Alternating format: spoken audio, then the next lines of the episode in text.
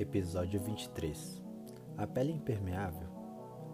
Sim, nossa pele produz uma substância oleosa chamada sebo, que a torna impermeável. Essa substância impede que a água penetre em nosso corpo quando nós lavamos, nadamos ou tomamos chuva. E mais importante ainda, evita a saída de líquidos no interior do corpo.